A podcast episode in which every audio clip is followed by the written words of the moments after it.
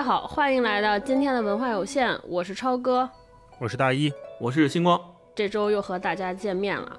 我们文化有限做了非常多期聊书的节目啊，就每次做完这些节目，我就有点特别羡慕作家这这个职业，尤其是那些写出伟大作品的作家，我觉得他们有一个能力。就是他们完全可以靠书写这件事儿打破了时空对于我们人类的这个物种的限制。他们既可以借着这些笔下的人物去他们那些向往的时代和地方去神游，也可以就是。在自己有限的生命故去之后，凭着这些留下的作品，让我们世界各地的人在各种时代借着他们的故事和他们重逢和相遇。所以我觉得特别特别羡慕他们。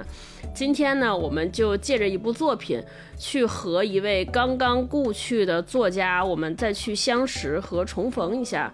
今天这部作品就是张北海先生的《侠隐》。呃，张北海先生在前一段时间八月十七号仙逝，离开了我们啊。那我们今天呢，用这期节目，我们来纪念和缅怀张先生，然后从他笔下的人物和他写的这些精彩的故事，让我们重新来回忆回忆这位作家。那我们先请星光，今天我们打乱一下顺序啊，先以往我们都是先介绍这本小说讲了个啥故事。今天呢，我们先请星光给我们介绍介绍张北海先生的生平啊。张北海先生，他是一九三六年出生在北京，呃，二零二二年八月十七日，呃，去世在纽约去世，享年八十六岁。他的本名呢叫张文义，张北海可以理解为是他的笔名。他的祖籍是山西五台山。我一说五台山这个地方，大家在侠隐的这个小说里面也能够有非常强烈的印象，就是。呃，小说里面对吧？李天然的师叔啊，他本身就是五台山人，所以这个也是对这个跟这个地名有了一个勾连。那他是生于北京，是长在台北。他呢，呃，主要的写过了很多作品，比如说《美国八个故事》《人在纽约》啊，《一瓢纽约》等等的，这些都是他出版的呃作品。这些作品呢，本身都是散文，因为他到纽约之后呢。他的本职工作是在纽约的联合国做翻译的工作，啊，做了很长时间。他一辈子的政治工作其实都是在做这个。业余时间写作写的其实就是刚刚说到的那些作品，其实都是散文，大部分都是在写他所生活和工作的纽约的故事。那在这些散文里面，他写到的纽约都是呃那种。事无巨细的，有从一些特别特别小的点去生发出来，就像是一个呃对纽约非常熟悉的这样的一个老人，给你去事无巨细的讲纽约的掌故、纽约的故事，然后所有的人能从都能从他的文章中，能从这些小事里面得以一窥纽约这个城市啊，就其实也有点像我们在他《侠隐》，虽然《侠隐》是一本武侠小说，但是在他的这本书里面，我们呢已经看到他对。北平或者叫对北京的描写，也是事无巨细的，非常非常细节，非常非常的生动。纤毫毕现。前面说过了，他定居纽约，一九七二年，其实他就定居了纽约，是在联合国工作了二十多年，一直担任的是翻译和审校的工作。大家可能会不太理解，说为什么联合国需要这样一个工作岗位？其实是因为中国大陆恢复了在联合国的合法席位和合法身份以后，联合国的很多官方文件就需要大量的中文翻译去做这件事情。那那个时候呢，呃，在纽约或者说在美国生活过很很多年，然后又有这样的翻译能力的。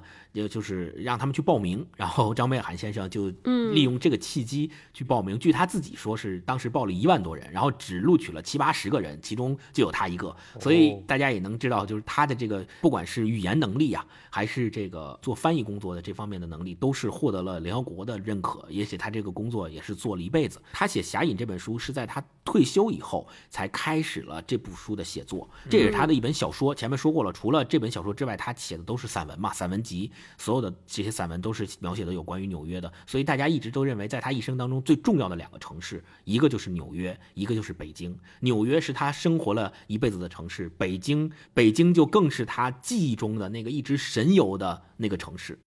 很多文艺界的人，包括陈丹青老师啊，包括我们知道的阿成老师啊，很多人都对张北海先生特别的尊敬他，因为好多这些文艺界的人士，他们到了纽约之后的第一步就是会去拜访和拜会这个张北海先生。嗯，我们现在讲就是会去他的家里面做客，然后张北海先生也是非常的热情，非常的好客，总是在自己家里面去接待这些呃刚到纽约、刚到美国的这个中国的文艺界的这些人，所以也跟他们结成了非常非常好的友谊。嗯，刚才。才星光也聊，《侠隐》是张北海先生应该是人生中第一部长篇小说，也是他写的唯一一部武侠小说吧，应该是。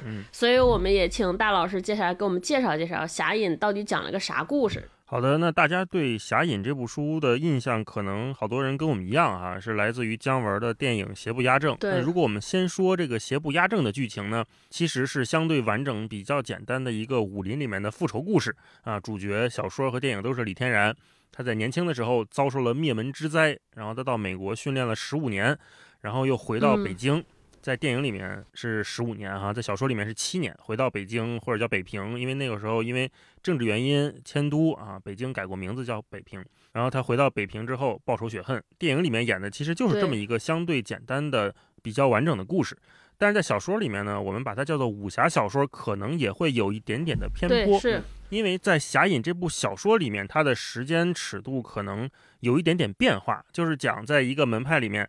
大师兄啊，这个朱潜龙因为没有得到掌门的位置，就大开杀戒，把这一个门派其实也没有太多人灭门了，把一个门派里面的一家四口师傅、师娘、师妹、师兄一家四口全部杀害了。然后我们的主角李天然在小说里面幸免于难。七年之后，他回到北平，要找到杀害他们师门的大师兄复仇。嗯，小说呢，看上去也是在讲这个故事，但是这个故事妙就妙在所有的事情在小说里面，它都发生在一九三六到一九三七年之间。那我们都知道，一九三七年有七七事变。对这个历史背景，我们首先是觉得非常熟悉，因为它是近代史上我们非常重要的一个时代转折的转型的点。对，那所谓的时代的转折，就意味着人的生活状态会发生巨变。那也是在这个大背景的下面，张北海先生其实要通过《侠隐》这本书去讨论的是，我们曾经相信的那些东西会怎么样。他其实想问这个问题。嗯，那《侠隐》这本书其实也是要去处理这件事情的，就是那个所谓的相信。对于小说里面的主角来说，其实就是武林、武侠、武功，他赖以生存，他相信的这一套东西要怎么延续，他要怎么对待这些东西，讲一个怎么样的故事，复仇。所以我们很多人说这是一个最后的武侠小说，也有这个原因，我们后面再聊。然后你看这本书还有一个有趣的点，就一开始张北海先生写李天然下火车啊，在电影里面我们看是一个隆冬啊。可是，在小说里面是从入秋开始写起的，秋天就是我们现在正好在聊天的这个季节。对，现在这个季节，对。小说里面写的是宝石蓝的九月天，蛮暖和的，也没有刮风，就是从这个秋天开始写的，一直写到了第二年，就是三七年的七七事变，再往后一点点，七八月份。他是通过这一年里面，李天然就像一个沙盒游戏里面漫游的角色一样，哈，今儿看看这儿，明儿看看那儿，而且他会武功嘛，飞檐走壁，对，所以他的视角是有点超越常人的。而且他的视野和背景也跟我们传统的眼光不太一样，因为不管在小说还是电影里面，就是他在美国又待了很多年，然后回到北京，所以他观察北京的角度，代表着我们刚才说的张北海先生他对北京的想象和怀念。对，刚才星光也说了，张北海先生在美国居住那么长时间，那他带着这么一个视角在城里面走来走去，所以李天然看到了这里面很多常人不知道的秘密，因为他的视野世界早也就不一样了。嗯，那张北海先生也说过，就他希望通过这本书来记录和书写他印象里的那个北京。但是张北海先生并没有说他通过这本书想来写一个内心巨大的复仇的故事，所以。嗯，这可能就是会带来那一点点的认知偏差或者那个偏颇哈。我也特别理解很多朋友，我看评论都说看了《邪不压正》，再去看这本书，再找原著来看，发现哎，这好像不是一个复仇故事啊，或者怎么看都不像我们熟悉的那一套复仇故事。因为你看这里面除了李天然这条主线之外，我们看的是张北海先生怎么描述那个时代的北平，然后这个书里面也有非常有意思的环境描写，什么吃喝啦。街道啦，胡同啦，光看这个目录，嗯啊，光看这个目录这几个字儿，我们有的时候很难想象它是一个复仇小说。你看这目录里面都是什么？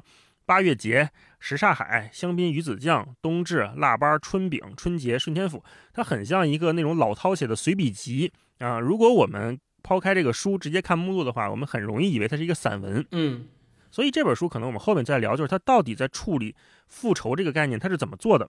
他怎么处理复仇这个概念？他跟我们平时聊的不太一样。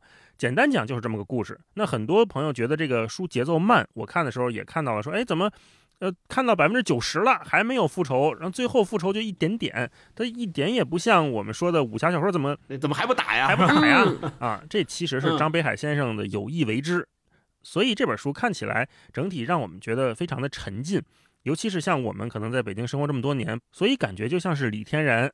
我们跟着他，他头顶上戴了一 GoPro 是吧？几乎跟着他飞檐走壁，用那个第一视角在北京城上飞来飞去。走过一年四季，感觉还是挺好玩的。是我特别想补充一句，就大老师刚才说的这启发了我。我在看这个书的时候，就感觉特别像玩以前我们玩过的那种武侠 RPG 游戏，而且还是开放式的，开地图，做身衣服，做身夜行装备。对，整个北京就是个大地图，然后你要经常去各种地方去收集道具，比如说你得去那个巧红那，然后让他先给你做这个冬天的夹袍，对，做身衣服，呃，对，做夜行衣，然后做完之后你才能够上房。然后你如果这个任务没完成，这个道具没办法没拿到，你就没有办法上不了房，飞不起来，对，你就不能走 下一步。对，我我看这个就跟玩那个 RPG 特别像啊，对，一个侠客啊。那行呗，那刚才大老师说，我们很多人看这部小说的时候，觉得这个复仇故事推进太慢了，对吧？这怎么感觉李天然是不是没有心？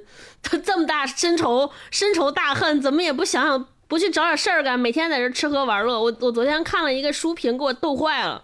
就也是我的心里一直想说的，被这位朋友说，他说哇，这小说就是孤独的美食家呀，孤独的美食侠。对我也看到那条了，逗坏了，对吧？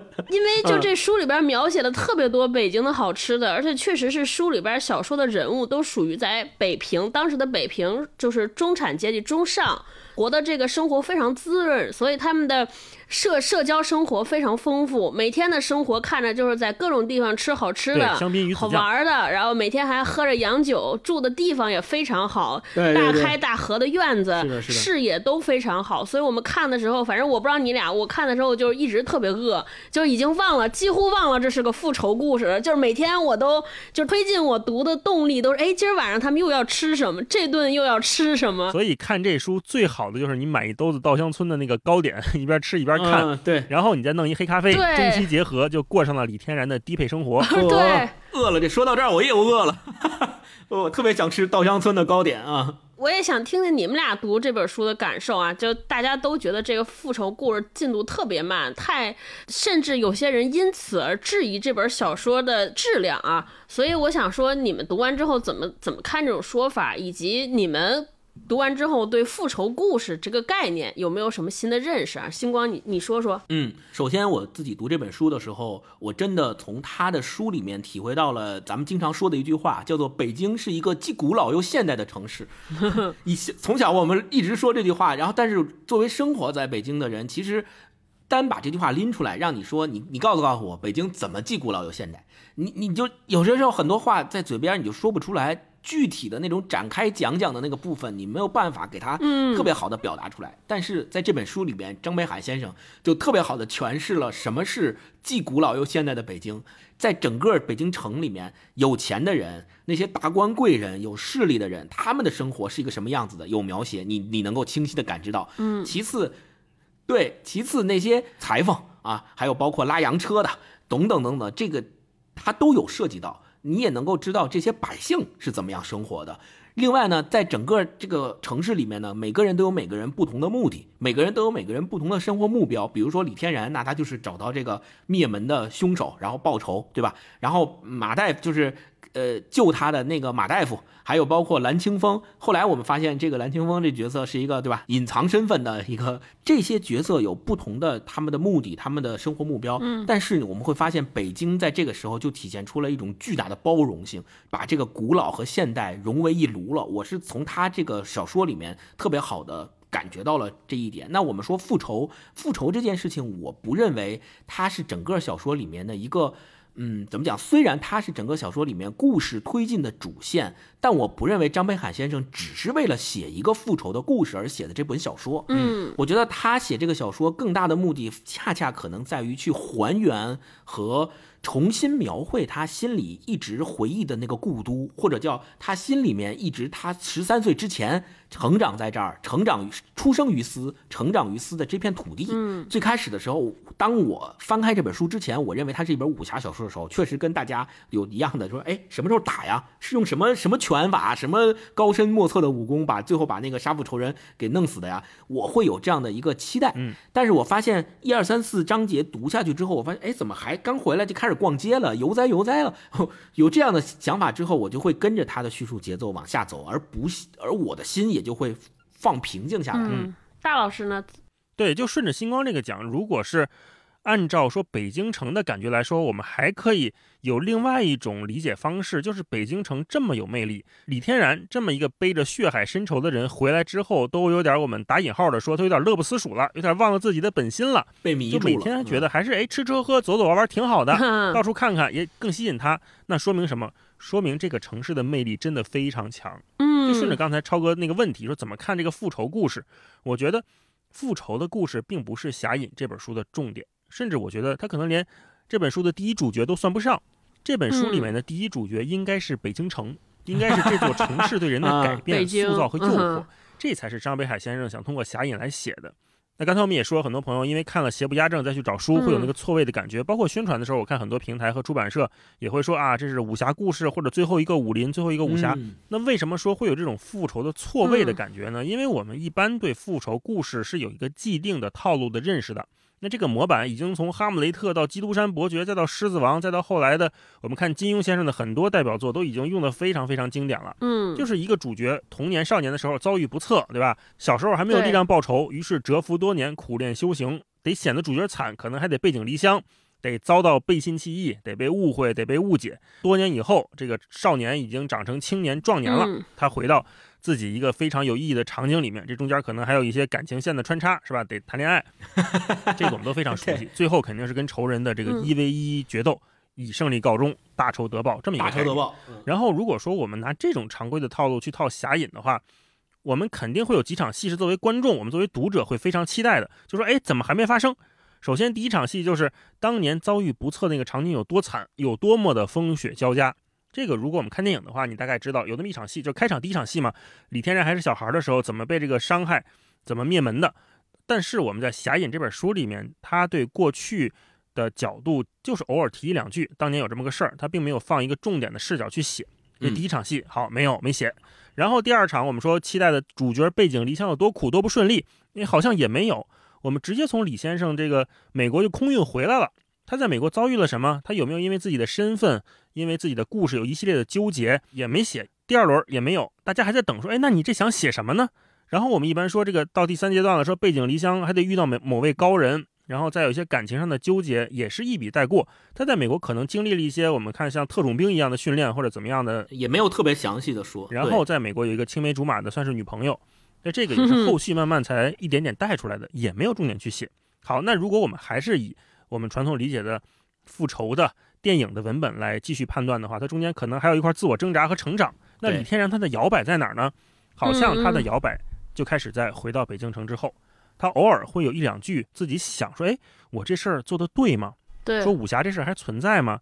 他有的时候也会在自己夜深人静的时候去思考这个问题，但更多的时候还是吃喝玩乐，还是在谈恋爱，还是跟一些他觉得特别美好的事物去接近他们。这又有点错位。嗯，然后最后就说到我们那场复仇大戏。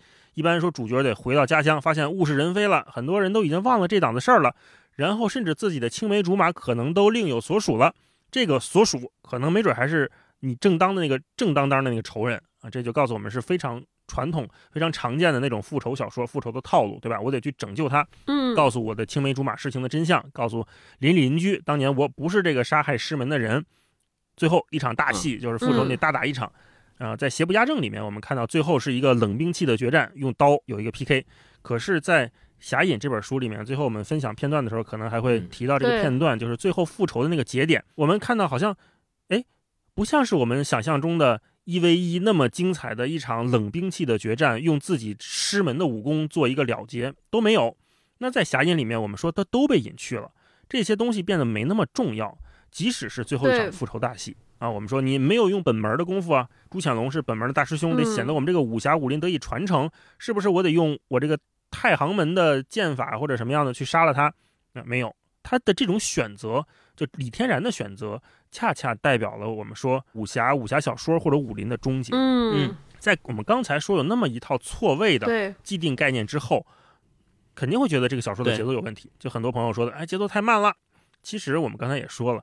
如果我们换一个视角去看这本书，我们不把它看成一个单纯的复仇故事，而把这个复仇的线放在城里面，它只是北京城里面发生的一点点的事情。嗯，我觉得这个事情就非常成立了。张北海先生他并没有着重在写一个复仇的故事，但是他在写的是什么？其实我觉得张北海先生他并没有单纯的在写一个复仇的故事，但是他在写什么呢？我觉得他是在写一个双重失去、双重消失之后的变化。他通过一种双重的消失来写时代的更迭。对第一个消失就是武侠的消失。客观来说，这个世界的秩序已经彻底改变了。我们以前期待的武侠小说什么样的？它是庙堂之外的另外一种秩序，它甚至都不是对立的，它是独立的，它独立于你那个正统的规矩之外。我有一套我的江湖规矩，江湖之远哎对，就是庙堂之远。嗯我有自己的江湖规矩，就是你看我这个侠义里面，他也说我们江湖的规矩就是一命偿一命。然后另外他的美国朋友可能就说了，说那我们按这个法律应该怎么办呢？李天然就给问懵了，那我那我怎么办啊？他在这里面嗯对纠结是他的第一重消失，就是武侠武林这个概念在他的身上慢慢的被冲淡了。你看李天然他还是嗯愿意相信我应该血债血还的，嗯，但是面对这种外来的入侵，他只能暂时的逃开，他躲开这个问题，他想不明白，他就不去想了。第二个消失，我们刚才说第一重消失是武侠消失嘛，第二重的消失其实是张北海先生重点想去写的老北京的消失。嗯，对，我特别喜欢的是电影里面的一个改编，呃，就《邪不压正》里面一个改编，就是亨德的医生接着李天然回北京，然后开着车在这个四九城正转这城楼呢，啊，正走呢，要走那南池子大街。李天然看那城楼会，突然问说：“哎，那城墙怎么没了？”然后亨德利就说：“有买的就有卖的，说，而且这个老外一一口北京腔，特别逗，还挺好玩的。说说这年月有人买就有人卖。对，哎，我发现这是一个非常有意思的改编。嗯为什么呢？你说一个城墙对于我们传统的就是李天然笃信的那一套东方文明来说，或者说我们熟悉的那一套逻辑里面，它是老祖宗甚至是皇族最威严的标识啊，它是最坚固的那一层围墙啊，它是权威的象征啊。嗯，但是你看，在亨德勒这个说着老北京话的洋人嘴里面，亨德勒一说就说对啊、就有有买就有卖啊，对，立马被一个特别常规、特别稀松平常的逻辑给消解掉了。嗯，就是你这点东西，在市场经济面前一点都不重要，别人根本不理你这东西对你是意义是什么，你自己也不在乎了，你也能卖。对，人家不在意，就我就是一买卖关系，我跟你买一煎饼果子一样，跟你买一油条一样。亨德勒医生跟李天然这么一两句对话，其实对李天然已经形成了一个巨大的冲击。这个在电影里面改编的非常好。然后你尽管你看说李天然你在美国生活了十几年了，我们原著里说十几年，然后小说里面七年，这么多年之后你回来的这种秩序啊，你还是很拧巴的。还是不能理解。你在美国待了那么多年，按理说李天然你已经非常熟悉我们说的市场经济那一套了，就是 有买有卖这个非常常规的规矩。但是你回到北京城，你发现这个城墙缺了一块之后，你还是很难接受对，是的，这么严肃的东西也能卖，这种东西也能卖，这种东西也能没。这么一句话，其实一直萦绕在李天然的脑子里面。我觉得这是他整部小说，不管是李天然还是里面所有的北京人，甚至说这里面很多的外国人，他们都面临的是这个问题，就是嗯，这东西能变吗？所以你看这个小说里面，侠隐里面还有一句话说，古都都没了，侠还没当成，现在连隐都无处可隐了。对，这其实是他说的这第二重丧失，第二重消失，就是侠没了，古都也没了。在这个小说里面，其实在写这个东西。所以，如果我们说通过这一系列的讨论，我们把这个预期调整一下的话，你再看一个城市嗯，一代人面对这种消失、失去、丧失的时候，你可能就不再纠结那个复仇的节奏的问题了啊。这是我对这嗯事儿的看法、啊。超哥感觉怎么样？我其实还挺喜欢姜文那个电影对这本小说的看法，就大家都觉得那个电影改的面目全非，把北京的所有这些悠然的生活、有滋有味的这些吃喝的东西全部拿掉了，好像都变成一个特别姜文的一个电影。嗯，但是我看姜文有一个采访里边说，他说我这个故事拍的是一个个人成长和个人自我意识觉醒的故事。就我其实读这本小说的时候，就读出了这点影。就读出了这个感觉，所以我挺喜欢姜文那个解读。就在我印象里，就是李天然，你看他有两个设定在小说，一个是他是一个无父无母，他自己都不知道是谁的孩子，他其实是个没根儿的孩子，他也不是北京人，很有可能他也不是美国人，他其实不知道是谁的。他一开始这些复仇的概念，我甚至觉得都是他师傅这套江湖的这个规则灌输给他的。至于他可能是不是想过要复仇，他可能没有从根儿上想我为什么要复仇，他只觉得这是一个潜意识的规则，被规训的，应该的被江湖规训的这套规则，吧？这里边儿就是规训他的那个人，其实有两重，一种是他师傅从小根植在在他心中这条江湖的礼仪、江湖的规则，还有一个是他师叔德久一直在给他强化的，说你看我们江湖要这么办，包括说你不能跟官家在一起，对，得有一敲边鼓的，对，然后同时呢，就有很多事情，就旁边旁敲侧击他，让他一直在醒说，哦，是我是要复仇，我是要干这个，我是要干那。同时呢，他被马凯医生救了之后，又受到西方那些礼仪的那套自由啊、民主这套东西，也有一些耳濡进染。但其实他两头都不靠，所以我这这个小说里边有一个细节，有一个人一直在问他说：“你接下来打算怎么办？你打算接下来打算怎么办？”你看他每次都没有回答。我觉得他也不知道怎么办，他应该挺烦这问题的。对他其实没有想过他的人生，他其实是个非常年轻的人物，年轻人特别年轻，也就二十啷当岁。用咱们现在话，就现在来看，一个二十岁的年轻人反复横跳。就我们每一个人都是在二十岁的时候，其实你问自己想干什么，想成为谁，这个事儿本来就没有答案。更何况他是一个在各种秩序、各种环境当中嘈杂杂糅生活起来这么一个人。他也是在寻找，他也一直在找寻，包括最后复仇那一下，也是别人给他安排好，说你得拿枪，你不能按江湖那套规矩来。他说，嗯，是。也是，他确实是一个非常漂泊、非常居无定所的这么一个人，在找寻自己。尤其最后文章就小说给了一个非常开放的结局。复仇完了之后，对于一个二十岁的人，以前是没有家、没有父母、没有师傅，现在连赖以生存、最喜欢这个城市都没了，变成日本人，他的人生将何去何从？我们也可以想象这个人接下来会怎么办。所以我其实觉得这部小说的张北海先生可能也是在写武侠。他其实在追问一个事情，就是武侠的没落是为什么？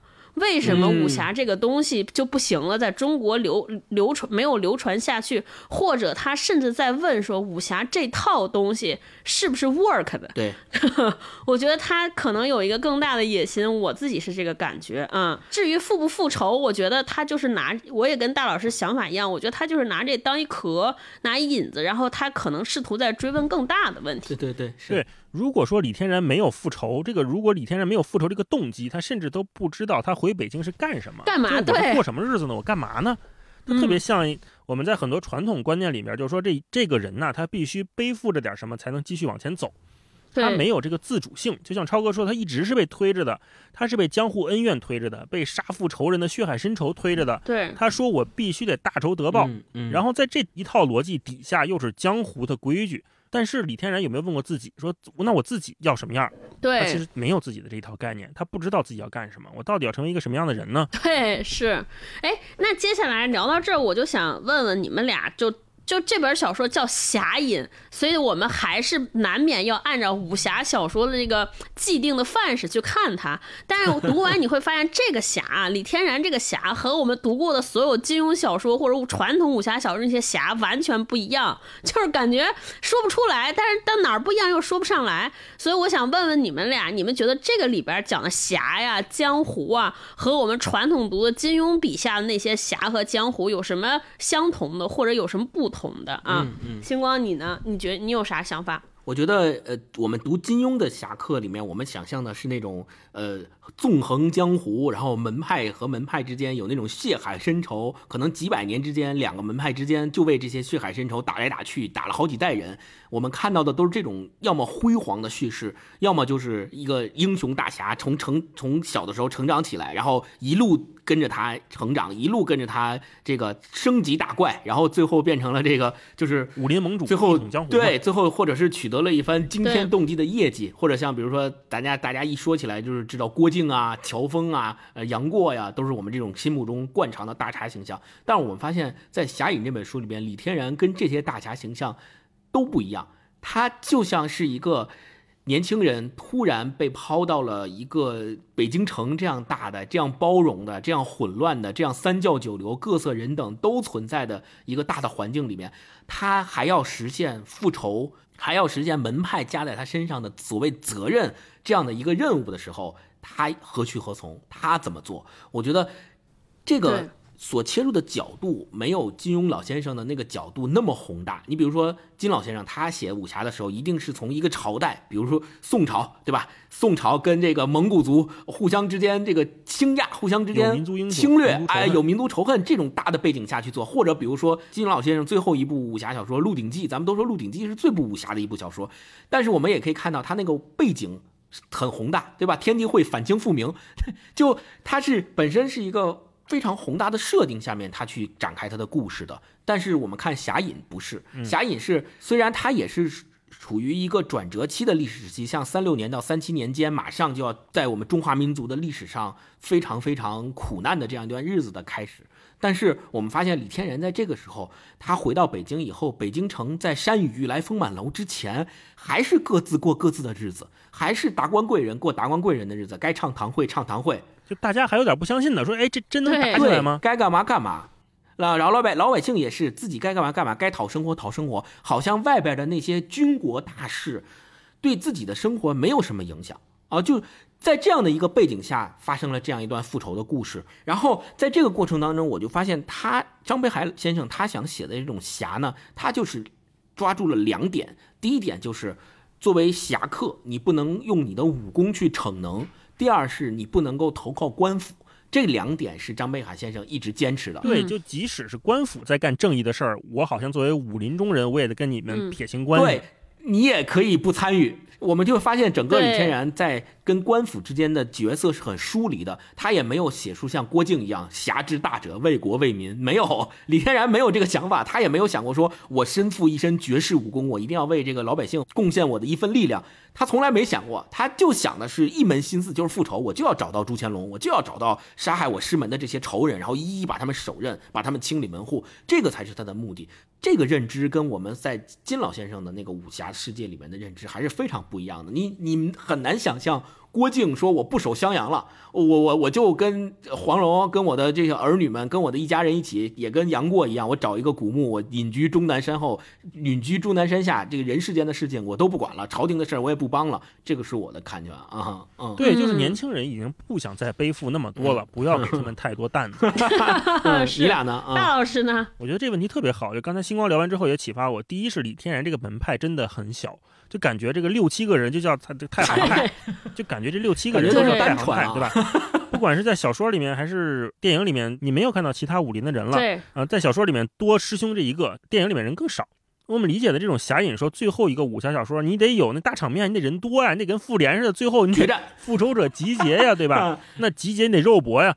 但是你看这里边整个门派全都没了，就剩他这最后一支了。而且他这个门派，按理说在江湖上好像没什么名望，也不像我们说的什么丐帮、什么武林、什么武当、少林，都不是这种级别的，而是另外一个很小的门派，好像没有这种设置。对，就感觉整个李天然打交道的这套系统里边，这些人呢，除了他跟德九，就是他师叔啊，没别人了。这俩人以外，其实没有人太在乎你们这个门派到底是怎么回事儿。对，这是第一，这就是跟金庸里面非常不一样的，就是反差。他门派太小了。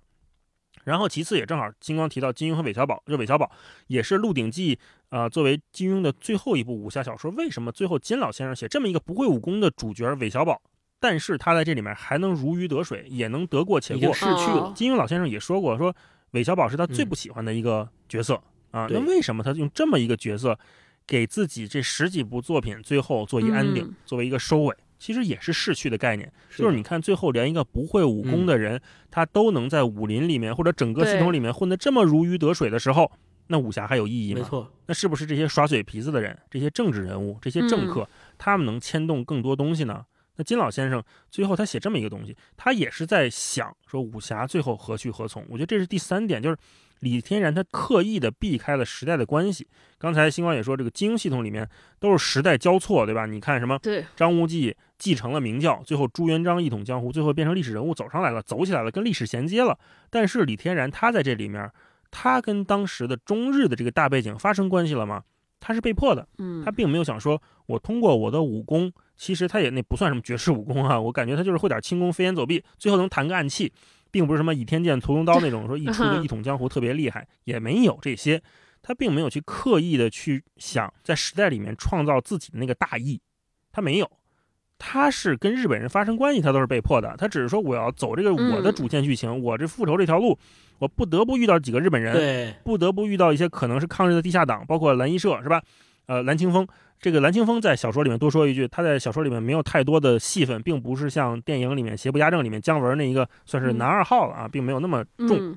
所以你看，李天然他其实是有他的独立性的。就他还是想尽量保持着，我说我是武林中人，对吧？我在这个庙堂对立面之外，我独立于庙堂，我要在系统之外去做我那套东西。嗯，但是他慢慢的发现，越走它越避不开，这两者越来越混淆。这其实也是这个时代正在发生的事情，没有那么多民间的空间了，或者另一方面讲，系统能力越来越强了，它进入了整个世界的方方面面，你没有那个独立的去自己创造一套秩序的可能性了，没有这些了。所以，我们看到这个侠跟我们说的金庸的侠是非常不一样的。呃，我看杨照老师之前也聊过《侠隐》这个书，它里面有一点说的非常好，就是从一个书名入手。他说，为什么叫侠隐？我们看姜文那个电影叫《邪不压正》，但是它的英文名叫 Hidden Man。为什么叫 Hidden Man？就如果我们正常翻译过来，应该叫隐侠，或者叫藏起来的人，呃，什么透明侠，对吧？透明人，透明侠。我们按照这么一套逻辑，比如说什么钢铁侠、蝙蝠侠这种，对于中国我们熟悉的语境来说，你应该是叉叉侠。这个什么什么侠是你的特质。如果说这个人特别善于飞檐走壁，特别善于像燕子李三儿似的吧啊，梁上君子，藏匿于人群之中，你应该叫隐侠才对。对，那为什么对叫侠隐？按照杨照老师的说法，是不是这个标题写错了？那肯定不是，对吧？肯定不是张北海先生的语文有问题。人家在联合国做翻译，肯定是语文功底那是最一流的了。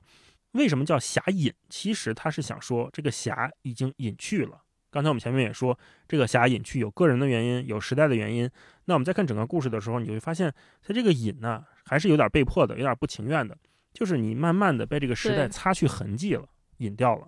嗯，我觉得它是一个过程，就是呃，你看刚才大一提到的，在这个时代背景下，三六年、三七年，山雨欲来风满楼之前，那你看他李天然在这个过程里面，他做的这个复仇的举动，其实于他的师门或于他个人来讲是一件大事儿，但是这件事儿本身在那样的一个时代背景下，是一件小的不能再小的事儿，甚至都不留没有留下任何一点痕迹，甚至于他对整个世界或者是整个那个时候时局的推动。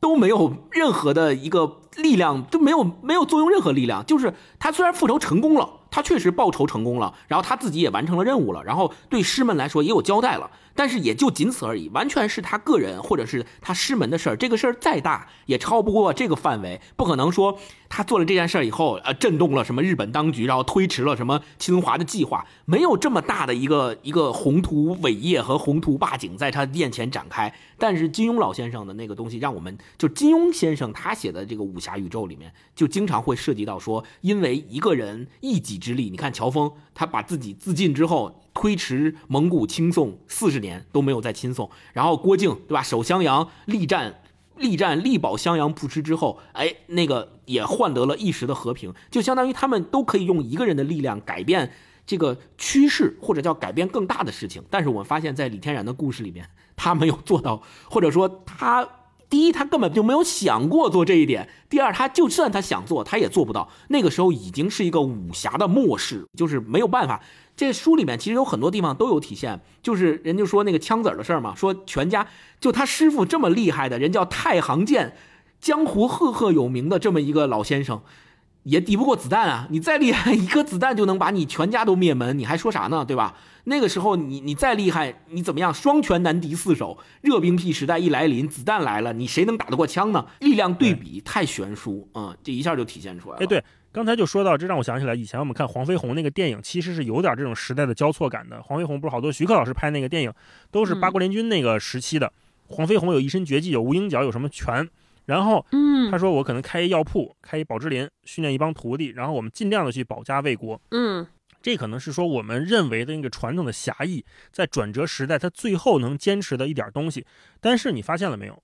就在最后后期的几个狮王争霸呀，好几个系列里边，其实是有点编不下去了。后来是有点越编越飞了。对你为什么要把这个西方列强一定要拉到我们东方的这一套逻辑里面？你得按照我们的逻辑跟我们比武师，对吧？你不能拿那个打猎兵器来轰炸我们。其实这有点扯，就是人家都打到你家门口了，打到你家门口了，你说咱能不能按我这套来比武？最后即便是我们说这个八国联军他们各自的武师都进场了之后跟你比，弄得还是有点像跟一坦克似的，又有什么转轮啦、什么刀片啦，还有什么火，有什么暗器之类的。没错最。后你就是看那个文明之间的冲突，它在那个武师场上有点变成了一个四不像的场景。当我们试图再把那些热兵器拉回到冷兵器时代再做对决，而且我们要强行胜利的时候，它最后那个说服力啊会差一点儿。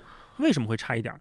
这也就是我们刚才前面说，为什么金庸先生写韦小宝，为什么说张北海老师写侠隐，他们其实都在探讨说这个武侠写到哪儿就可以停了。对，写不下去了，就是当有两个完全不是一个量级的武力冲突的时候，我们这一套嗯武侠的东西，它已经没有办法再抗拒那个飞速的子弹了。你嗯，让子弹一飞，你那个侠就破灭了，基本上是这样。嗯，超哥呢？哦，我当然我读的时候有一个特别明显的感受，我觉得金庸老先生手底下的大侠，他算是一种人设，甚至是一种人物。就是一提到这种人设，就是有一些词儿就蹦到脑海里，什么家国大义义，薄云天。对，有有什么家国大义，然后还有绝世武功，就有那种绝招一击 毙命那种，可以力挽狂澜。然后就是到了侠隐里边，我觉得侠就是个职业，甚至是一个就是职业往下的这么一个就是夕阳产业的夕阳对，职业。一是夕阳职业啊就没落了，还有我感觉这个职业可能在就是在社会层面，这个按就所谓三教九流，我觉得他们都应该是属于这个末端的，社会身份都属于比较低下的人。在这本小说里，侠隐就是。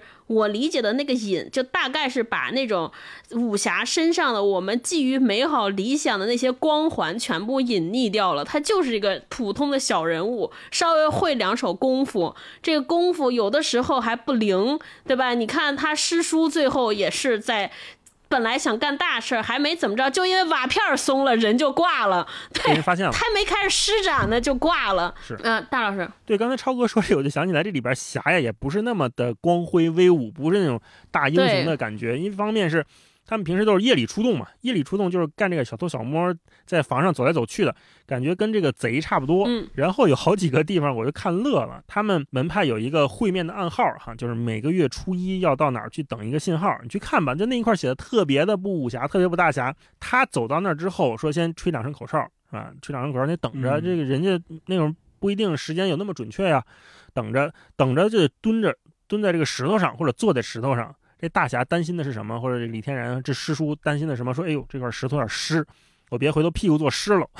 你就很难想象，你说郭靖和萧峰能坐哪儿说担心？哎，我这屁股坐湿了吗？不会，没有这个。对，嗯嗯，所以你看，他们就只能二次再就业，去当走镖的镖师，去天桥卖艺，然后给人当保安，就这样慢慢就下岗了嘛。对你就会发现，整个的那个时候的社会环境和普通的平民百姓，他们的心目里面对所谓侠这件事情也有了不同的看法，就他们也不把你们当回事儿了。就是在就这些所谓的门派里的人啊，什么练武的人啊，所谓的侠客呀、侠义呀，就干这些事的人，在平民百姓的心里，你们是啥也你就是啥也不是了。可能之前还对你们有一份敬重，觉得你们就身上有武功啊，然后行侠仗义呀、然后有些时候可能有事还能求求你们帮帮忙啊，帮个忙啥的。那个时候就觉得你们是啥呀？第一，身边也没这种人了；第二，突然发现身边有一个这种人，肯定是嗤之以鼻嘛。对对，就嗤之以鼻，就是哦，就你就你这样的还侠客呢？你给我露一手我看看，要不然要不然就是说，就你这样的还侠客呢？你能躲得过枪子儿吗？就他会有这种这种戏谑的这种心理去看待这些人，去看待他们所从事的职业或者是他们的门派。这样的话，就是侠他在这个社会环境里面的生存就更难，不被人接受了。你可以这么理解。这部侠里边，刚才星光说了一说，以前的大侠，金庸先生大侠就是行侠仗义是的，是的，的，嗯会帮助好多人。在这本小说里边，李天然是要受所有人的帮助，就想复一个仇。对我觉得有一段特别逗，就是他去见那个舞女唐小姐，是一个交际花。唐凤仪突然间说：“你知道吗？外边人都抓你呢。”就是李天然当时惊了，就感觉他跟他师叔以前觉得自己就是把其他人拿捏在手里边藏的，好好的，人家早就怀疑你了。对，对，策划的非常严密缜密，结果被一个舞女说：“哇，你们这些行动都在人眼皮子底下，人家早就怀疑你，给我笑坏了。”我就觉得这段写那个大侠写的特别好，就是一个大侠居然要靠一个舞女的外小道消息来给他解释外界发生了什么，你的处境是什么样。马先生啊，蓝先生给他他们那些人在谈整个国际局势的时候，中日关系的时候，他完全插不仅插不上话，他其实都有点听不懂，得需要别人给他解释外面的世界发生了什么样子。我就觉得，哎呀，就特别难过，就一下子就变成了一个真的就变成了一个非常底层的小人物。但是我觉得有些东西是没有变的，就是侠内核当中他的那种，我很少看到。就我们之前不是聊过金庸，我们觉得金庸先生里边的那些大侠，其实身上有一种特别美好的纯真，就特别理想。他的英雄主义也好，他坚信正义可以战胜邪恶的那种，虽然在外界看来觉得特别不可能，觉得他们是在蚍蜉撼树，但是他们自己内心觉得我可以。我觉得李天然身上也带有这种天真，他叫天然嘛。我觉得他身上还是有一些纯粹和美好。比如说他跟那个巧红那条爱情线也是，他其实没有受到很多世俗偏见的影响。比如大家认为巧红是一个出身不太好、名声不太好，都不愿意和他往来。但李天然完全不在乎，他就是觉得我喜欢这个女的，觉得这个女的特好，我想对他好。然后也完全不顾及其他人的眼神，大晚上翻墙头跟人家约会什么的，我觉得就身上的这种东西还是有那种侠义精神在的，就是那种赤诚、那种热烈啊。包括他和这些马大夫家那个女儿之间的这些感情，也是骨子里边的那种自由、不受约束和束缚的那种性格，我觉得还能看到。对，只是这个时代的变风云际会、时代变幻之下，这个性格在以前金庸先生的小小说里边，他可以大开大合，在这个小说里边处处受限，各种局促，就显得甚至觉得这个人有点悲凉。嗯。说到这儿，我就想再往外稍微延伸一点，就是我们为什么说好多文艺界的名人啊，陈丹青老师啊，还有阿成老师啊，他们都特别推崇和特别尊敬张北海先生，就是因为他们认为他身上有一种风风度，或者我们现在叫风骨，就是一种，呃。怎么叫古典的美，或者叫在他身上我们能看到那种老派的风度、老派的风骨，大家都为这种风度所倾倒。这种风度其实恰恰就体现在刚才超哥说的，在他的笔下，我们看到的李天然他是自由的。其实张北海先生在《侠影》这本书里面所想要体现的所谓侠的一个重要的点，就是自由，就是不受束缚、不受约束。这个不受约束，不代表说他不受社会环境的约束，他一定会受。比如说他做身衣服，他也得请裁缝给他做。不是这种约束，而是新的约束，就是他不去既呃。不去依靠，或者说他不去依附于某一种势力，比如说不跟政府合作，不跟这个呃庙堂之高的人合作，不像他的大师兄朱乾隆一样，自己有一身武艺，然后就做那些为非作歹的事情。这个还是依然是侠的坚守。我觉得在呃返回头来说，在张北海先生自己身上，我们也能看到这种坚守，就是这种老派人的风骨、老派人的风度、对自由的追求。他自己曾经说过一件事，就是他以前读这个中国的。传统四大名著里边，比如说《水浒传》和《西游记》，他特别喜欢的就是读《西游记》，他就读到大闹天宫那一节结束，他就不读了。然后读《水浒传》，他就读到一百零八将聚义厅聚义之后，他就不读了，因为他觉得后头那些都太压抑了，就开始跟那个官方合作，然后开始为了一些目标，什么被招安啦，然后被天庭招安啦，然后开始保护唐僧西天取经九九八十一难了。他觉得这都不自由，不够自由，他还是喜欢那种前半部分的那个自由。大闹天宫，我要我要。跟你对着干，对吧？我就是要为我自己新新的自由，为新性的自由负责。他更喜欢的就是这种状态，我觉得恰好跟他的他笔下写的故事，跟他自己本人的这个实践是特别好的结合在了一起。哎，说到这儿，我就说起自由这个概念，我就又不得不提姜文导演这个改编的这个《邪不压正》。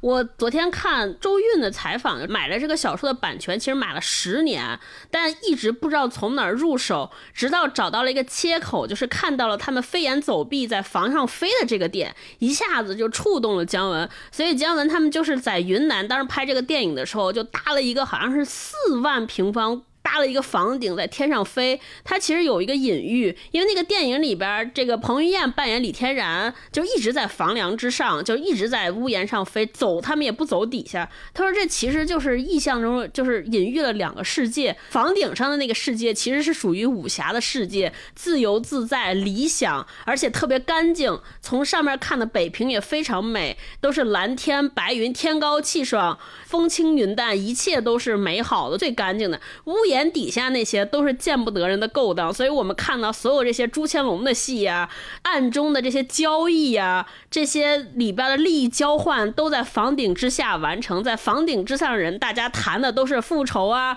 都是理想主义。对对对，都是理想。我觉得这个这个小说也特别巧，在这一点，就是李天然每天晚上上房顶飞檐走壁的时候，无论是他翻着房子去见他心爱的人，还是翻着房子，还是趴在房顶上去监视踩点儿那些复仇的人，我觉得可能在房顶之上才是那个武侠真正的武侠世界，他心中的那个江湖。但是在屋檐之下，虽然有好吃的、好喝的、好玩的，有这么热火朝天、生活气的生活，但那个就是不属于江湖，属于咱们这些凡夫俗子。嗯，接下来的这个分享环节。我们轮流读读自己看着特别感动、特别馋的。这个应该你们俩主读，两个北京人用 北京话读一读。我经常看这本书的时候，就有一些背景音，就会脑海里边会有声音和音响。哎呀，我就想这个应该让大老师读就好，因为好多字儿它就是北京话，你就感觉很难发声，你知道？借饼这种，对，好，我来一个。对对对，嗯。因为我想你们可能会分享吃喝的那个片段，我就先选两道别的，也是写北京的。那因为张北海先生呢，他是。想怀念那个时代的北京，他对北京做了很多的考据。很多人也问他说：“哎，那你写一架空的多好啊！编一个城市，编一个朝代，你就随便写，你不用费这么大劲了。”但是张北海先生说：“不行，我就得写北京，所以我得把这个地名啊、吃的呀都搞清楚喽。所以这里面很多的胡同啊，现在都地名还都还在。你甚至可以拿这本书听这段话，在这个胡同里走几步，然后你真的一拐弯看界本什么样的，走得通的，很多地方还在呢。”我分享一个，对，就是这段写的是马凯医生马大夫，他是一外国人，但是他在北京生活是什么样呢？啊，马凯医生是北平特有的那一类外国人，上海、天津都少见。这些人主要是欧洲人和美国人，他们不光是来这儿教书、传教、行医和开办洋行，来冒险发财的，开面包房、西菜馆子的，更别提那批流亡定居的白俄。反正不管这些人在这儿干什么，先都是为了工作而来，住上了一年半载。再过两三年，然后一转眼七八年，再转眼就根本不想回国了，也回不去了。有的是因为这儿的日子太舒服了，太好过了；有的是因为已经给揉成了一个北京人。别说回国，叫他去南京住，他都住不惯，干脆在这儿退休养老。我们一般说一个城市对人的塑造啊，我们都说这个本地人啊是多么多么爱这个城市。但是一个城市能把一老外，就按他说的，能用这一个词儿，我觉得用特别好，这个动词叫揉。揉成了一个北京人，我们都说揉面和面，你就是已经如胶似漆了啊，变成了一个北京人，而且只能在北京过。那你看为什么在北京？肯定北京有特别什么豆汁儿啦、焦圈啦、稻香村、顺天府这些糕点是它离不开的，南京没有，所以你说这老外去南京都住不惯，这特别好玩。这一段特别说明了北京城对张北海这一代人，或者说对当时那一个时代的人的塑造。一外国人在这儿待七八年都走不了，那你说在本地的人都有多喜欢这座城市啊？然后接下来就继续往下走，我就刚才说，我们现在还能按这个李天然和马大夫的路线继续走的，啊，是这么一段。马大夫发动了车，天然摸了摸面前的仪表板，还是那部。马大夫点着头，慢慢开下小土坡，又等着一连好几辆洋车过去，才开过那座带点日本味的欧式东站的广场，上了东河沿儿。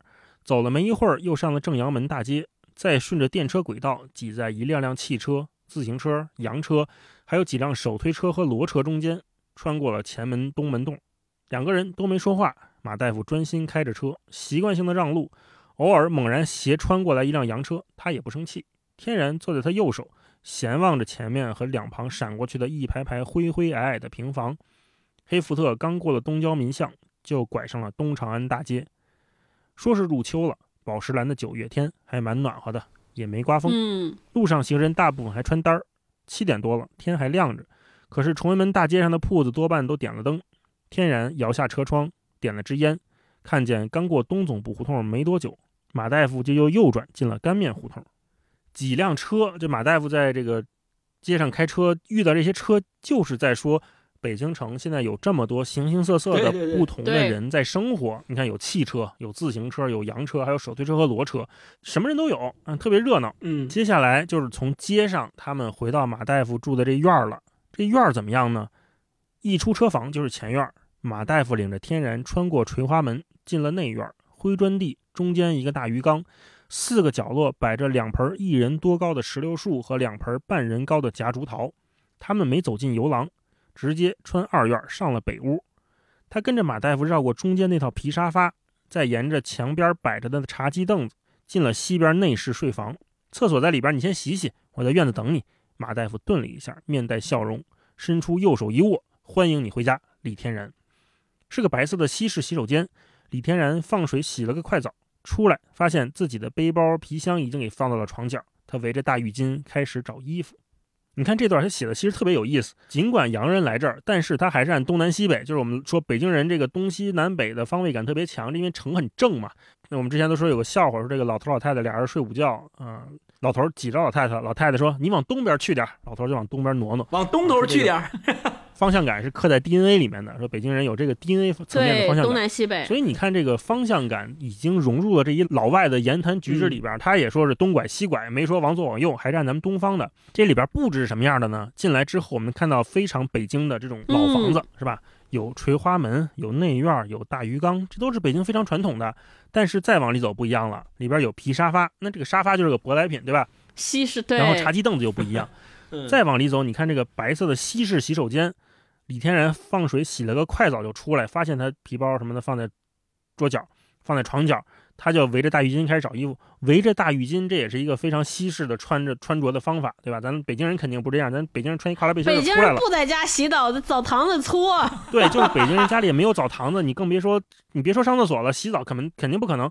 嗯，有这个西式的洗手间，在这么一个四合院里，马上就体现出来了，北京已经 变成了一个这么说融会贯通，或者是相互渗透，或者说我们用那个词儿叫揉啊，揉在了一起，就是中西已经揉在了一起。对，然后马大夫的日常生活是什么样呢？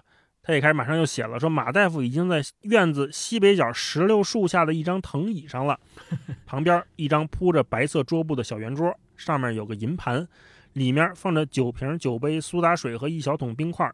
马大夫也换了身衣服，改穿一件中式黑短褂。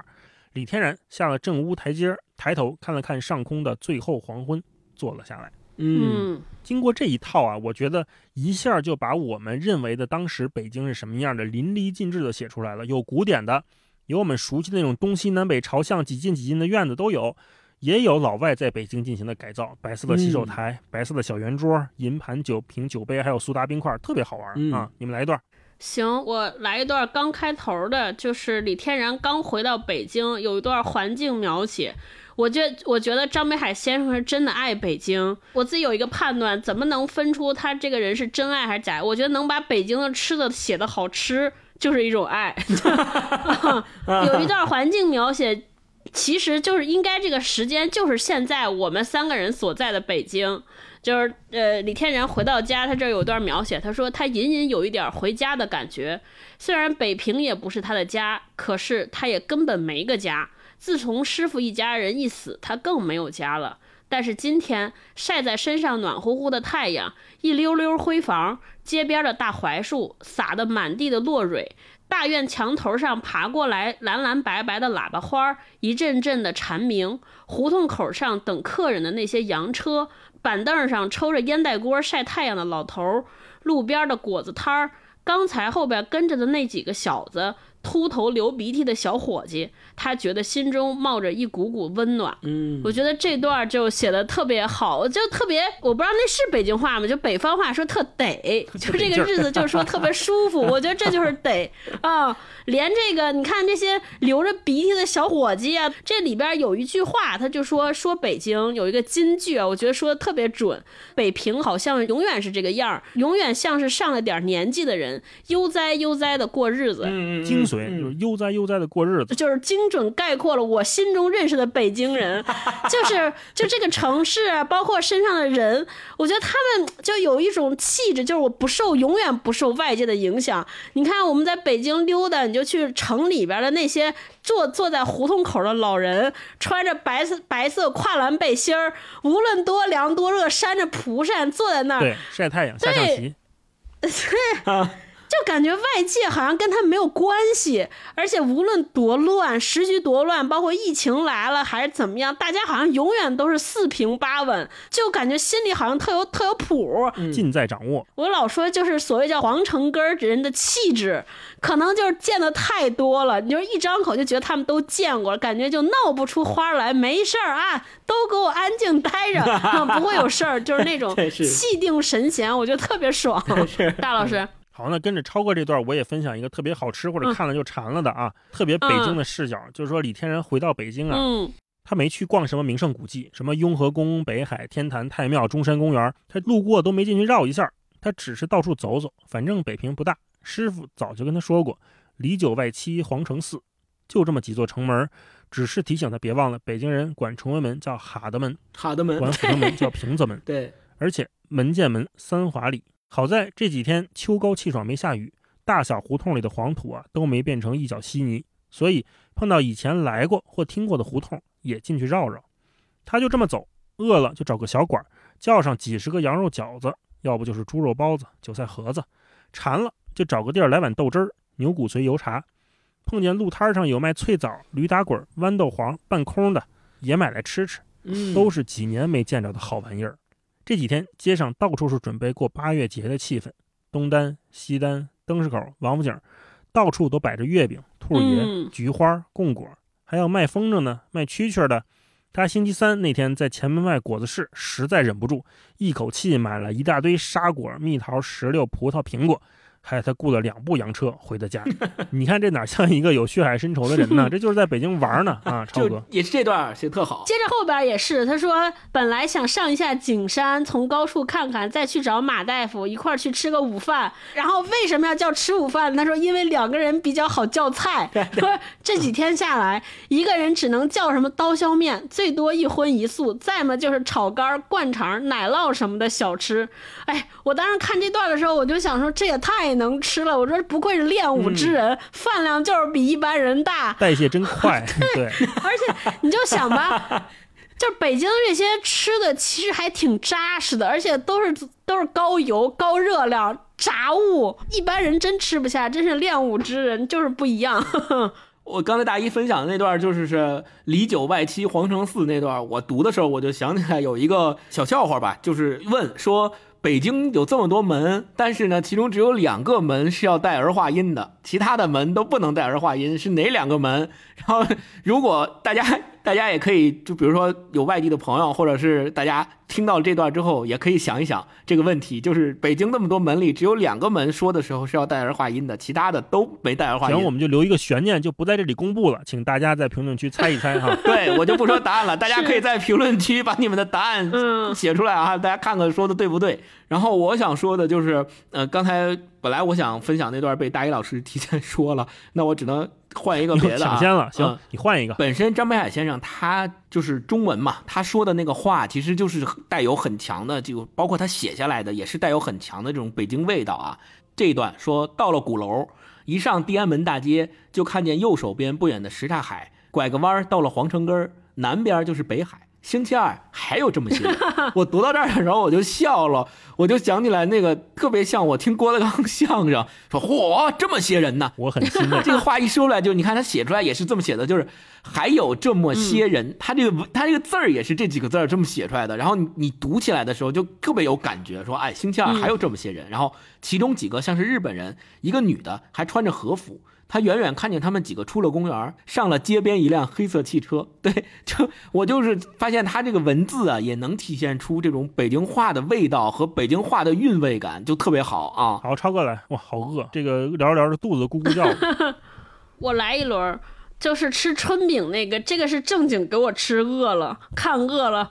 他前面是说，呃，就是他们那个过完年就开始弄春饼嘛。他说，天开始黑了，徐太太跟巧红一个在和烫面，一个在弄饼菜，案桌上摆满了。碟盘儿、黄酱、葱丝儿、酱肘丝儿、酱鸡丝儿，那些要等吃的时候才炒的，也都洗好了、切好了。韭黄肉丝儿、菠菜粉丝，就鸡子儿还没打。火上正熬着一大锅小米粥，然后看是怎么吃的啊。巧红围了条围裙在案头擀面，徐太太在炉子那儿烙。Maggie 坐在罗变成旁边，就是两个美国人啊，一个在北京长大的美国人教另一个美国人怎么吃这个春饼。他说，Maggie 坐在罗变成旁边，教他开怎么把一盒两个饼给扯开，怎么摊在盘子上，怎么先抹黄酱，先加什么，再加什么，加多少，最后在上头撒了点烙盒跟油渣，又教他怎么卷，怎么拿着，怎么咬着吃。一个在北京长大的美国人教另一个美国人吃完之后说，天然和德酒也撒了点烙盒和油渣，发现这么咬起来吃起来还带点酥脆油香。一问才知道这是巧红家里的做法。说大家都吃了好多饼都吃不下了，这个时候那个女的说得喝点小米粥，就端上来了。Maggie 和巧红过来给每个人端了碗小米粥，上了盘咸菜。不行了，罗变成用手一划他喉咙，说吃到这儿了，说不行也得行。Maggie 把碗推到他面前。这是在填你肚里的缝儿，喝完了这半碗小米粥，你才明白什么叫饱。我觉得就是这段我看着特别逗。你知道，就是我们北方人，就是南方人，其实你看去广东，你才知道粥其实也算主食，对不对？就是以前没去南方之前，在我们北方，就是小米粥啊，都都是跟汤是一个作用，那 根本都是溜缝用的。说吃饼，说一人吃了好多都吃不下，说你再填填缝，填完缝就对了。溜个缝。我以前小时候老这么吃，都能恨不得把自己吃吐了。现在想想，你就说 吃一肚子饼，再弄 进去水，那不就泡的越来越大，它不是胀吗？我现在想着觉得真的太撑了。你们俩来一段，我来一段，我来一段，就是跟这个武侠、武林、武功有关的哈，正好接我们前面那个话，就是面对这种时代交错，怎么面对？我们怎么处理这种变化，以及怎么处理我们曾经相信的东西，它要马上破灭，大概这样。你看书里为什么说很多朋友觉得这个武侠？不像啊，矛盾在哪里？一方面就是李天然这个到底他用了什么武功？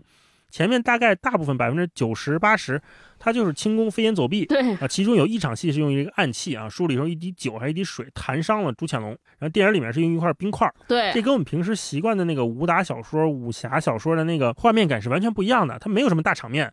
他这一天天干嘛呢？就是在《侠影》这本书里边，我觉得张北海老先生他写李天然常用的另外一个武功的场景，你们记得吗？就是他浑身燥热，去院子里走了一趟拳。他这个武功啊，无处可使，他只能通过这走一趟拳来把身上这个燥热的劲儿给泄下去，发泄一下精力。我们原来说这个徐浩峰导演就说武功是杀人技嘛，按他的片子就一两秒钟就要分出胜负，师傅那种很快速的杀人技，现在已经慢慢的变成了李天然这样。慢慢的变成了强身健体、广播操一样的这样的感觉了，他已经退化了。他那个功夫啊，慢慢是变内向的，他不需要，就是他没有办法让这个武功向外发挥什么作用，他只能说功夫内化到自己里边，说我走一趟拳，让自己心里舒坦舒坦，让自己觉得啊，我身体还没有忘记这个东西。他其实是不得不发生的，甚至还有点悲凉，就是你用不上了吗？你再快能快过子弹吗？啊，这。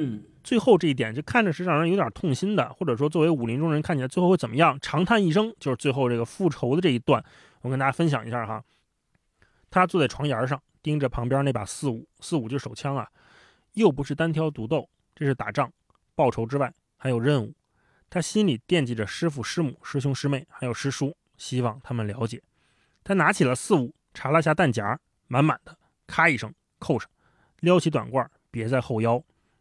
就这几句话，他坐在床上，为什么盯着那把四五四五手枪嘛？然后他开始开解自己说：“不是单挑独斗，我还有任务，我得用这枪。”然后希望师傅师母们他们了解，了解什么呢？就是了解说，徒儿这个虽然要去报仇，但是我已经选择了新型的武器了，我已经拿上手枪了，检查检查弹夹，一下就走。他拿这个枪是不是背叛了我们门派呢？是不是他是不是有这样的迟疑呢？没说，不知道。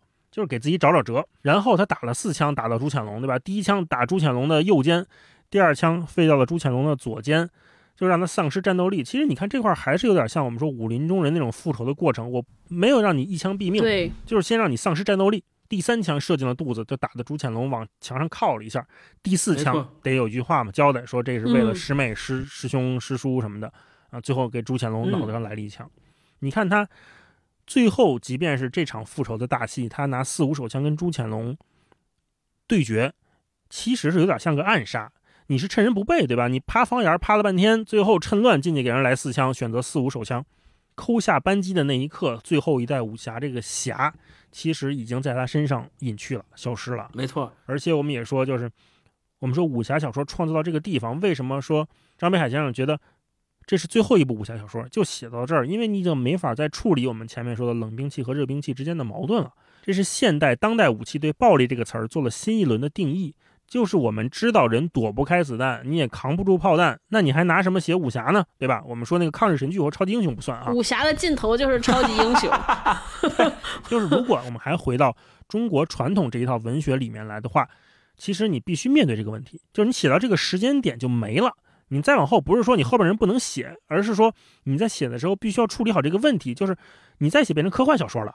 所以我们看很多武侠创作的时候，你还得往回倒，你还得往唐宋元明清那，在我们在一个这个大中原啊，或者是这个中华，在一个相对完整的体系里面去处理这个问题。为什么说张北海先生了不起呢？就是因为他用自己的第一部，也是唯一一部武侠小说，不管是从李天然的角度，还是从北京城的角度，还是从时代的角度，他都给我们说中文语境里面的武侠小说添上了一个前所未有的标点。对嗯我们到这里就可以停一下，是逗号也好，是句号也好，我们都可以想一想，那接下来要怎么写？你看，我最后再分享最后一小段儿哈。李天然大仇得报，全书最后结尾说，李天然久久无法抬头，侠还有可能吗？他木木地坐在那儿，望着窗外的夕阳，抽了支烟，喝完了那壶白干，戴上墨镜，下了酒楼。西直门大街上的灰土沉下去了，也清静了点儿，没几个人会理会空中传来的那几声刺耳的警笛声。黄昏的夕阳弱弱无力，默默无语。天边一只孤雁穿云而去，这全书就结束了。李天然他其实最后就是这只孤雁，整个武侠的概念也随着他的穿云而去不复存在了。就隐去了，对，嗯呼应了一下北。平也不是以前那个北平了。我最后再分享一段吧，就是其实这个也是契合刚才大一说的这个大背景。这个大背景，一是我们已经进入了热兵器时代，山雨欲来风满楼的时候，我们有子弹，它就是人离人再强的武功，他也躲不过子弹。这个时候，我们也可以看到，在中国，在北京的这个环境之外，其实它有更大的世界，其实就是马大夫跟他说的，你应该去看更大的世界，在北京，在中国之外。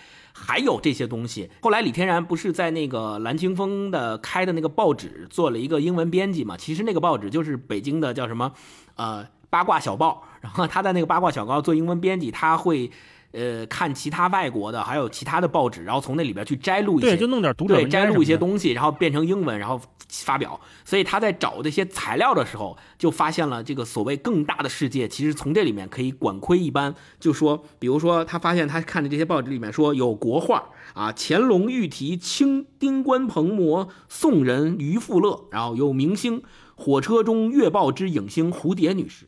有京戏，然后啊，京戏是什么？有舞蹈啊，日本宝冢少女歌舞团之梁武星，然后有摄影啊，美国的一个摄影画，有艺术啊，油画，还有有石人素描啊，有运动，北平兵运健将丁一明与周国书女士啊，什么有风云人物，我国女飞行家李霞清女士在檀香山参观美国军用飞机场什么什么，就这些。然后他说，偶尔还会出现一两则外国影坛消息，也是一两句而已。华纳影片公司现已与戴丽娥解约。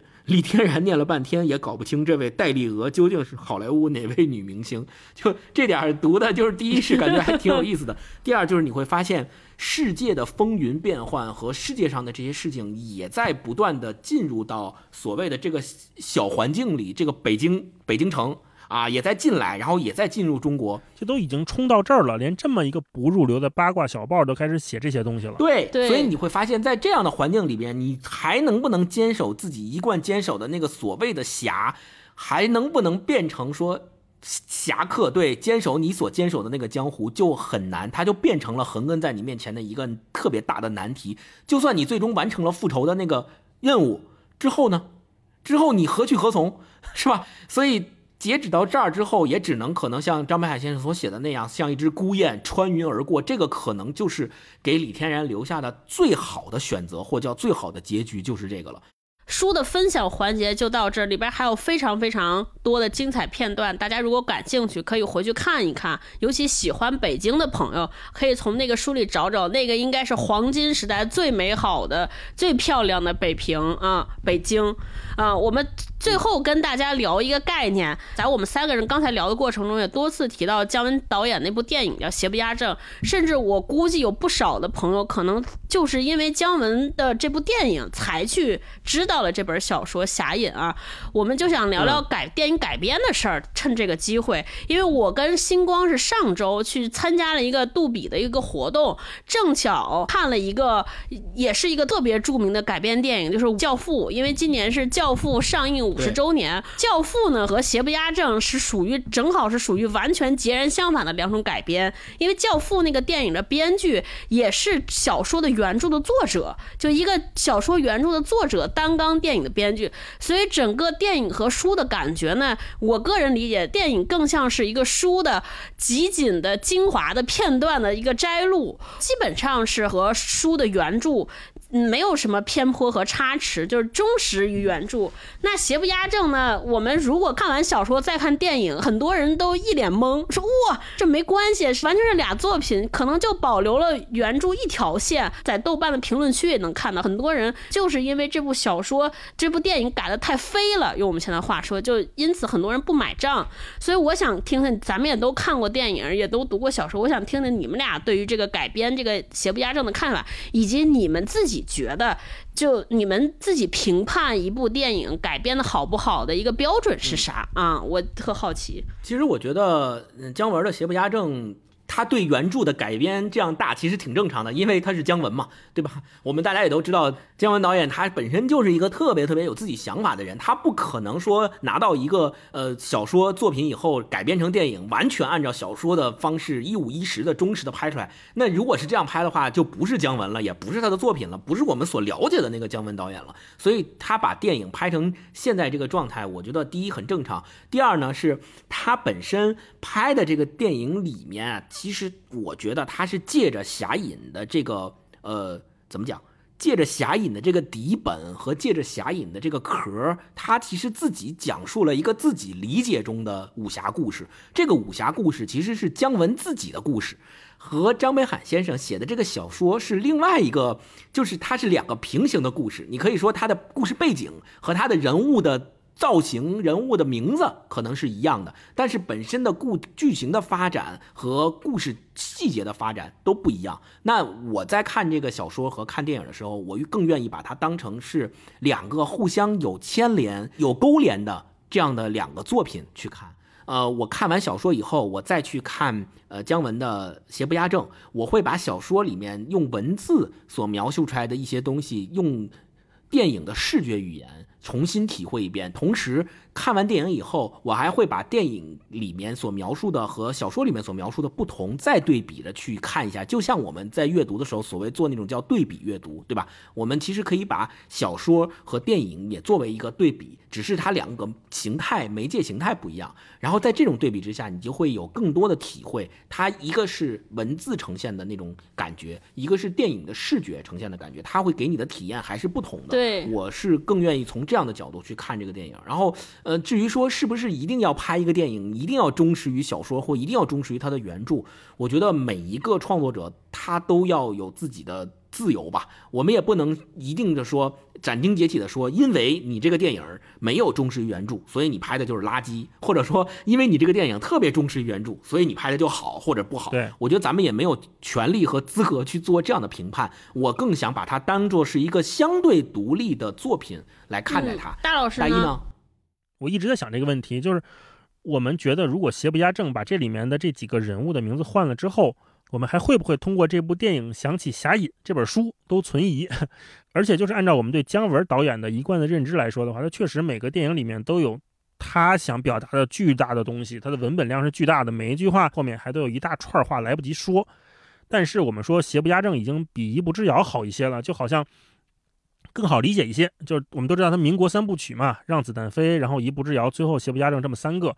嗯，一步之遥里面大家对他的评价说看不懂可能会多一点。那让子弹飞其实是一个解读空间非常充分的电影，我们从里面能解读出各种千奇百怪的东西。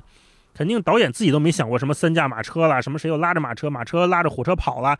这其实是一个非常有文学性的电影呈现出来的丰富的状态，就是导演拍出来之后放在这儿打住。好，导演，求求你千万不要再多说话了啊！你接下来就把这个解读电影和对电影的想象留给观众和喜欢他的人就可以了。对。然后后面到了一步之遥，我们会发现，大家对一步之遥能说的东西比较少，就说不出来东西。对。也就是说找不着口子了嘛。有可能是导演相对飞了一些，或者说另一方面讲说这个故事极其的完整，极其的严丝合缝，没什么好说的。对，姜文导演这一部一步之遥肯定是前者。对，然后我们再说到邪不压正，我们说邪不压正看完它其实是一个相对具体的故事，它甚至没有我们想象的那个让子弹飞里边那么多解读的空间了。电影里面那种文学性，或者说那种比较狭义，我们打引号的文学性，在邪不压正里面是相对少的。嗯啊，那如果说我对姜文的期待，或者大家对姜文的期待，肯定还是说。像让子弹飞那样的电影会引起更多讨论。嗯，其实说《侠隐》这本书，它的复仇，它只是李天然这一个角色的生命的一部分。曾经他以为是主线剧情，但是他回到北京之后，发现这个主线剧情自己好像有点推进不下去了。这也是《侠隐》这本书要处理的问题。但是我们又通过刚才聊这么多，我们发现我们跟他聊的很多东西，是通过电影在这个一个半小时或者两个小时的空间里面，也是很难体现的，也是很难具象出来的。所以电影它必须有所取舍，电影抽离了非常小的一部分。嗯，那如果说作为改编电影来说，我觉得它是合格的，它挺让人欣慰的。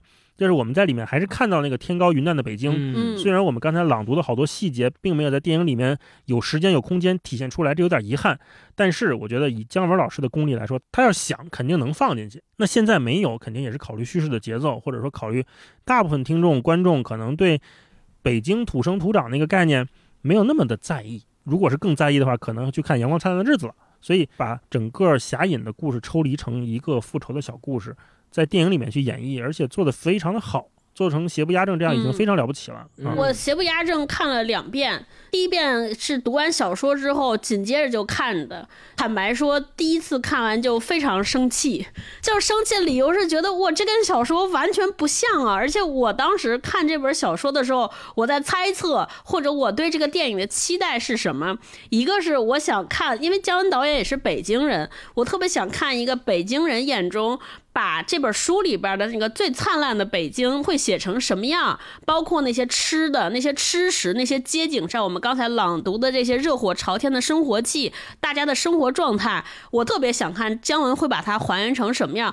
我甚至有点觉得他是不是可以拍成一个民国时代的那种阳光灿烂的日子？我是怀了这样的期待去看的，结果发现全没有吃的，就一场戏就吃饺子，而且俩人也没怎么吃，还有。一个遐想，就是我觉得他在怎么处理侠这个概念，因为书里边刚才我们讲了半天，他其实没有什么武功的场面，也没有什么打斗的场景，我就想看，哎，姜文老师怎么会做取舍？他会不会把这个武武侠复仇的桥段拍的特别精彩？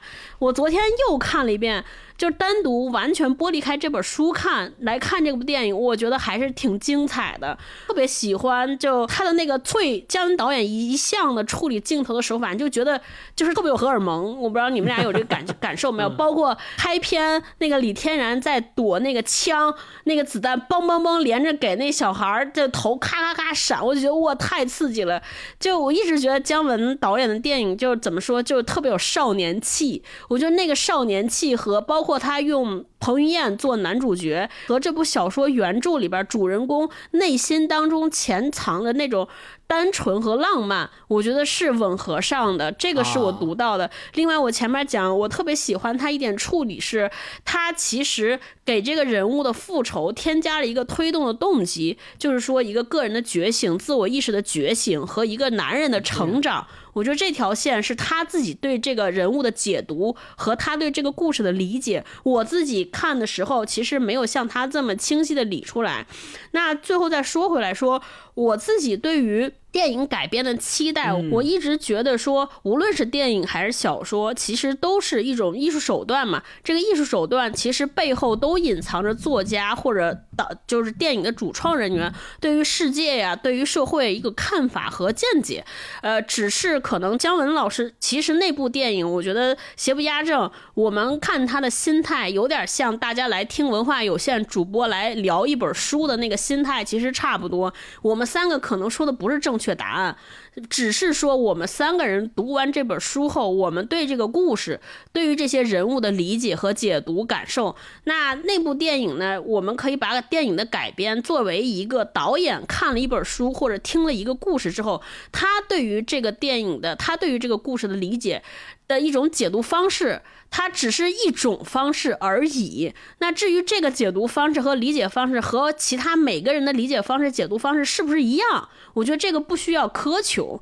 我们只是来看说他自己那个理解，他是不是能够完全圆上、能合上。我还是，所以我还是也是倾向于把这个电影和书看成两个独立的艺术作品，不能用它是不是像原著、是不是和原著百分之一百还原这件事儿作为评。评价它是否改编的好的一个标尺啊，这是我的理解。像我第一遍看的时候，我觉得就犯了这个错误，所以我还是觉得，嗯，单拿这个电影来说，我还是挺喜欢。我也是。就比较建议大家去看电影的时候，也是我们其实就是看这个主创人员对于一个故事、对于一个时代、对于一群人的理解，他的揣摩，但不要去找正确答案。那今天我们节目就到这儿，欢迎大家在节目底下跟我们留言聊聊你读完这本书或者看完这部电影的感想，你也可以跟我们分享分享你对于电影改编这件事儿怎么看？你觉得什么是好的，或者会有什么好的角度去欣赏一个改编电影的一个门道啊？还有北京的那两个带儿化音的门是哪两个门啊？对，我们会从评论区选出五位朋友，送出由世纪文景提供的《侠隐》的纸质书一本哈。这个书跟电影的差别还是有一些的，希望大家都能看看这个书，喜欢这个书。我们下周再见，希望大家这周过得开心啊！尤其在北京的朋友，享受这段美好的北京最美好的时光，吃好喝好。祝你拥有一个宝石蓝的秋天。拜拜。对，好好吃，好好贴秋膘啊！拜拜。情丝已无趣，爱上已无趣，生死也是结局。沉淀了情绪，升华了情欲。